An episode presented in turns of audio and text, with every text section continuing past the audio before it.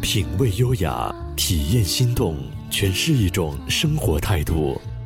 让我们告别浮躁，远离喧嚣，静静聆听世间浮华。微雨时光网络电台，给你想要的精彩。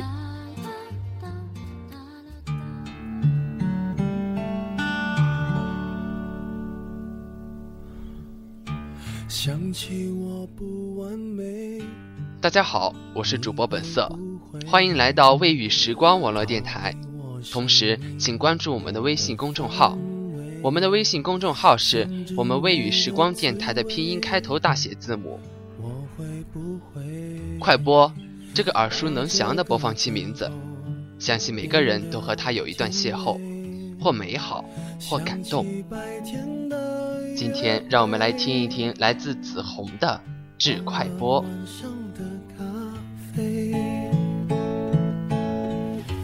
只怕感情如潮水，远离我梦中的堡垒。一个人失眠，全世界失眠，无辜的街灯守候致快播，亲爱的。我还是那么放不下，尽管我下了很大的决心，也告诉自己这是必须的，是不可避免的。我想放你去历险，可是我的心却不允许，痛苦的挣扎着。记得刚认识你的时候，你是深圳一家惨淡经营和凭借不多投资从视频网站中脱颖而出的播放器。在迅雷、百度、暴风等国内一线产品席卷网络、竞相厮杀的时代，任谁也没有想到你会是最后杀出来的那匹黑马。你没有官方背景，你的总部不在硅谷、纽约、多伦多，可你却能适配于本世纪所有的主流操作系统。有人说你是大陆与台湾连接的脐带。更是中日文化交流的桥梁，在你身上可以领略到万国风情，唤醒国民良知，让国内的犯罪率大大降低，就连贫困山区也能得到最顶级的外交资源。所以，你可曾想到，你挥一挥衣袖的离开，让多少国人失眠？心中的堡垒。一个人失眠，全世界失眠，无辜的街灯守候明天。幸福的失眠。前几天的早晨，当我还在睡觉的时候，一个关系不错的女性朋友给我发了条信息：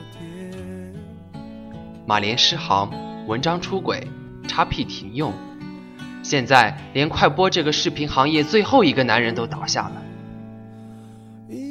我知道，这对于我那个单身几年、性格洒脱的妹子来说，是怎样一种痛苦生活的开始。随后，我打开我的朋友圈和空间，基本被快播的内容刷屏。一条条评论是这么写的：倒数第二片净土的沦落。快播，挺住！孩子不哭，我们还有云播。说好不离不弃，你却先走一步。的确，不少网友，尤其是宅男，以为快播会陪伴自己终老，没想到最后仍然是竹篮打水一场空。快播出事了。网民沉浸于所追的剧，只差最后几集的忧伤。宅男身上躁动的肾上腺素和荷尔蒙无处安放，而如此焦躁的不只有我们。在快播创始人兼 CEO 王鑫的微博上，依然是二十天前留下的那段歌词。多么痛的领悟，你曾是我的全部，只是我回首来时的每一步，都走得好孤独。更多的人却在好奇，快播会何去何从？当叶子离开了树枝，谁许他余生的幸福？他在已不能给予时选择了离开，只带走回忆的温暖。等待明春的舒展，于是整个冬夏也就足够幸福了。快播的离去是否也是如此呢？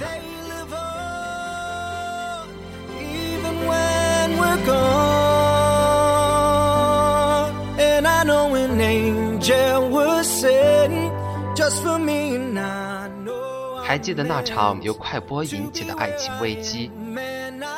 酷爱我是特种兵的我，从快播里第一次看到那群走入地狱的勇士，从最开始的互相讨厌和怨恨，到最终的完成所有测试和考核，而成为真正的特种兵的时候，我相信你们都懂。可是我只能压着性子，陪彻夜难眠的女朋友看她喜欢的韩剧《继承者》们。兄弟反目为争财产。以及悲惨小三的陈戏旧马，哭得水漫金山；被一双双闪瞎女人眼、闪碎男人心的大长腿迷得眼带绿光。这时候，我想问亲爱的快播：他爱我，还是爱他呀？想起这些年快播陪伴我们度过的一个又一个空虚和寂寞的夜晚，想着这些年给我们精神上带来的滋养。和对爱与生活的寄托，正如《韩经》歌里唱的那样：“没有你的日子，我真的好孤单。所有的心碎全由我相伴。”各个论坛、新闻评论点、文学网站，几乎都遭受了遍体鳞伤、数以万计的屌丝和宅男，不分日夜的、孜孜不倦的、废寝忘食的、忘乎所以的坚守。却依然没有留住快播离去的身影。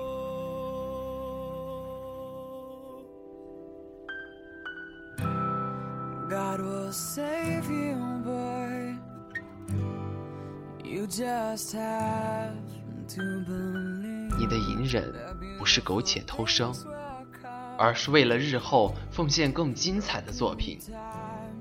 我希望十年以后。依然可以向自己的孩子解说自己的童年，因为曾经的老师还在，尤其是外教们。快播的课堂将永远年轻。平凡世界，能有一个让饱受伤痕的我们也怦然心动的你，已是莫大的幸福。张开双手拥抱吧。好的，听众朋友们。属于快播的话题永远不会结束。如果你也与快播有过浪漫的邂逅，或者是留下了不解的情缘，可以在节目下方的评论处留言告诉我们，让我们扒一扒快播关闭之后你的生活发生了怎样的变化，或者是及时进入我们未雨时光网络电台的贴吧留言处评论，晒一晒你是不是也把快播当成女友一样的角色呢？还可以加入我们的听众交流群，参与节目互动。最后，我希望从良后的快播能继续陪伴我们度过每一个白天和夜晚。快播，我们等你回来。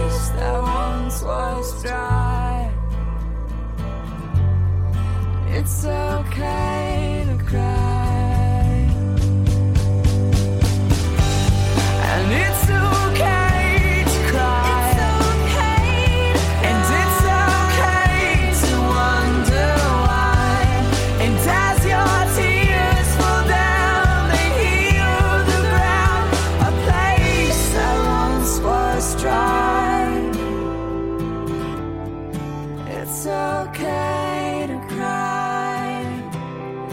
It's okay.